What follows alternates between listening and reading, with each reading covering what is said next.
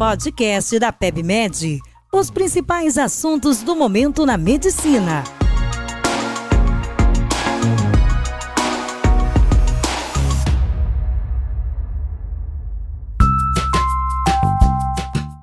Olá pessoal, sejam bem-vindos a mais um episódio. Eu sou Vinícius Zófoli, médico intensivista, e hoje eu vou conversar com um grande amigo e professor, o infectologista Álvaro Furtado Costa, sobre algumas atualizações no tratamento do paciente vivendo com HIV. Esse tema vamos discutir em quatro episódios que serão publicados semanalmente aqui no portal e também no Spotify. Muito obrigado, professor, pela sua participação. Vamos começar? Eu queria te perguntar, professor, como é que você faz segmento ambulatorial desse paciente? Que exames você pede inicialmente? Que exames que vai ter que ficar pedindo de forma recorrente? Essa pergunta é, é fantástica, Zofani, porque a gente tem que lembrar, como você bem pontuou que a gente falou na nossa primeira parte, sobre a descentralização do atendimento. E quem for seguir esses pacientes tem que pensar, você é clínico desses pacientes, clínico. Você não é só, você não vai ver só CD4 e carga viral. Obviamente o objetivo é começar o tratamento, tem que pedir alguns exames para consulta inicial. Esses exames vão muito além da avaliação de viremia. Viremia todo mundo sabe, CD4, CD8, carga viral é importante antes disso do tratamento ter um baseline, como é que é, se comporta esses parâmetros imunológicos e virológicos, mas eu vou fazer toda aquela avaliação inicial. Função renal, perfil lipídico, transaminases, todas as sorologias de hepatite A, B, C, sífilis, Interessante você ter um painel mesmo sorológico, tóxico, citomegalo, pedir uma avaliação bem detalhada, exame de urina, importante também ter um parâmetro da função renal desse paciente, porque alguns remédios podem ter evento adverso relacionado à parte renal, mas também é fundamental você avaliar a principal doença oportunista em pessoas com HIV, que é a tuberculose, né? E para isso eu preciso saber se, primeiro, se esse paciente tem sintomas de TB. O raio-x, avaliação clínica, mas além de pedir o raio-x avaliação clínica inicial, eu tenho que pedir os marcadores da infecção latente, do contato com a M-tuberculose. Hoje, no mundo e no Brasil, a tuberculose é a doença que mais mata pessoas com HIV, que motiva mais internações, então realmente é grande preocupação nessa primeira consulta. Pediu um PPD, que é um teste cutâneo tuberculínico, que geralmente está acessível dentro das unidades de saúde, e eu tenho uma nova ferramenta, uma ferramenta no sangue, que é o IGRA, que é um marcador também que seria interessante. Um ou outro está válido, importante você não esquecer de fazer isso.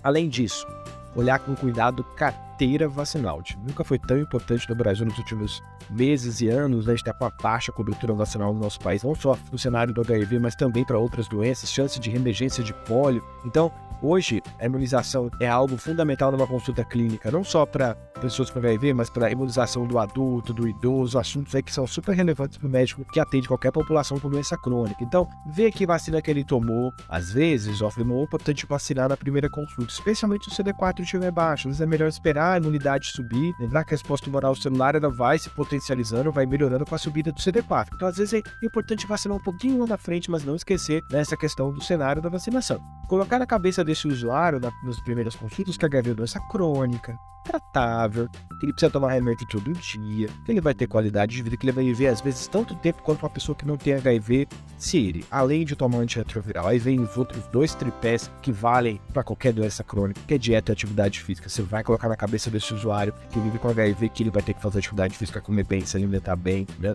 Que dependendo da idade, vai ter que rastrear algumas doenças, né? Caso de mulher menopausal, você tem que pedir densitometria óssea, até porque alguns antirretrovirais podem dar osteopenia, né? Então, ou não esquecer de fazer o screening, independente do HIV para um homem, quando passa dos 40 anos, quando uma mulher, quando passa dos 50, das doenças, as, as doenças linfoproliferativas, né? Lembrar que quem vive com HIV tem uma chance um pouquinho maior relacionado se for lá com HPV na mulher, carcinoma de colo de útero, para outros cânceres, câncer de mama, de pulmão, não tem tanta associação, muito mais aí alguns tipos de linfomas, mas aí, estando indetectável com CD4 bom, ele sai um pouco do risco de ter doença proliferativa, né? Então, resumindo, né, tem uma grande avaliação clínica laboratorial, às vezes com exames que são bem específicos, com vacina, com mudança de estilo de vida e com uma lição, né, que a gente tem que dar na primeira consulta de esperança, encher o paciente de otimismo. Deve não é nenhuma sentença de morte em 2022, 2023, nós estamos aí com mais de 40 anos com avanços incorporados no Brasil, então Precisa ser um bom clínico, precisa ter cuidado, precisa não só olhar CD4 e carga viral, precisa ver o paciente e colocar na cabeça que esse cuidado de saúde é global, não é só olhando exames virológicos e imunológicos. Eu queria até aproveitar que a gente está falando desse cenário, você está fazendo acompanhamento ambulatorial como não especialista, né, às vezes, e quando você acha que esse médico não especialista tem que encaminhar o paciente para o especialista? Quando começa a ter uma toxicidade complicada, um antirretroviral, ou quando ele, a carga viral não fica indetectável depois de um período de seis meses, porque aí vai ter que pedir exames como genotipagem, avaliar a troca de antirretroviral. Quando ele começa a evoluir com alguma doença, que ele está com aquela faixa de CD4 mais baixa, descobre uma, uma situação de imunossupressão mais avançada, onde você tem ali a possibilidade de alguma doença oportunista, às vezes o público não tem tanta familiaridade, então é importante encaminhar, né?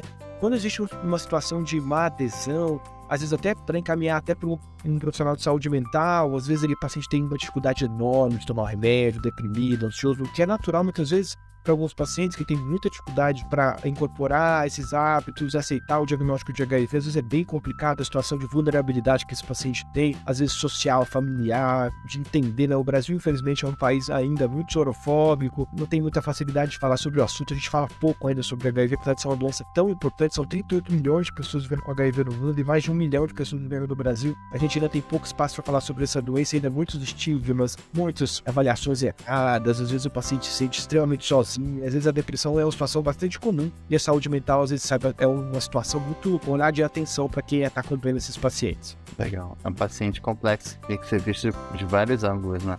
Exatamente.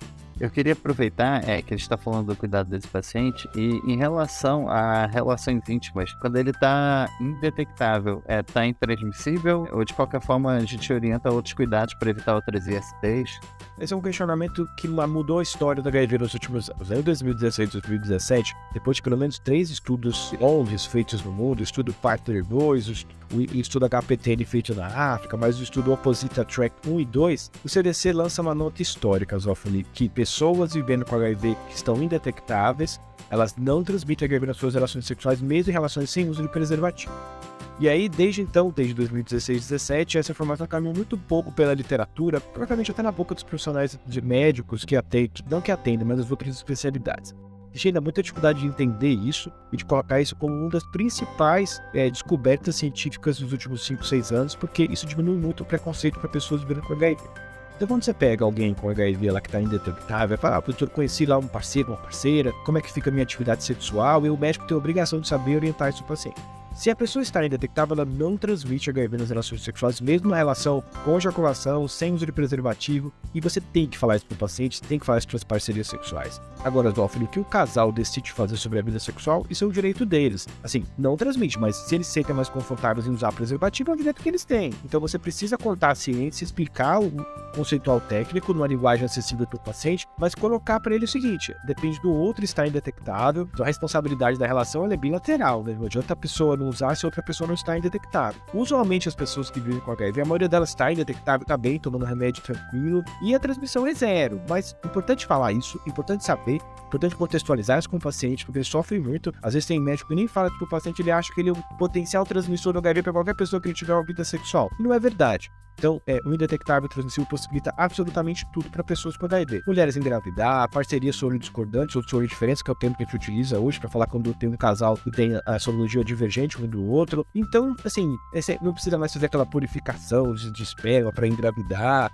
Então, basta é, estar indetectável, tomar remédio. Então, essa é uma informação muito, muito relevante. E é importante que o médico transmita isso para os pacientes. E é claro que a decisão sempre é do casal sobre o uso ou não de preservativos antes. Bom, pessoal, não deixe de conferir os demais episódios da nossa série sobre atualizações do tratamento do paciente vivendo com HIV, que serão publicados aqui no portal PebMed e também no nosso canal do Spotify. Assine o nosso feed para ser notificado quando o próximo episódio for lançado. Te espero lá. Um abraço.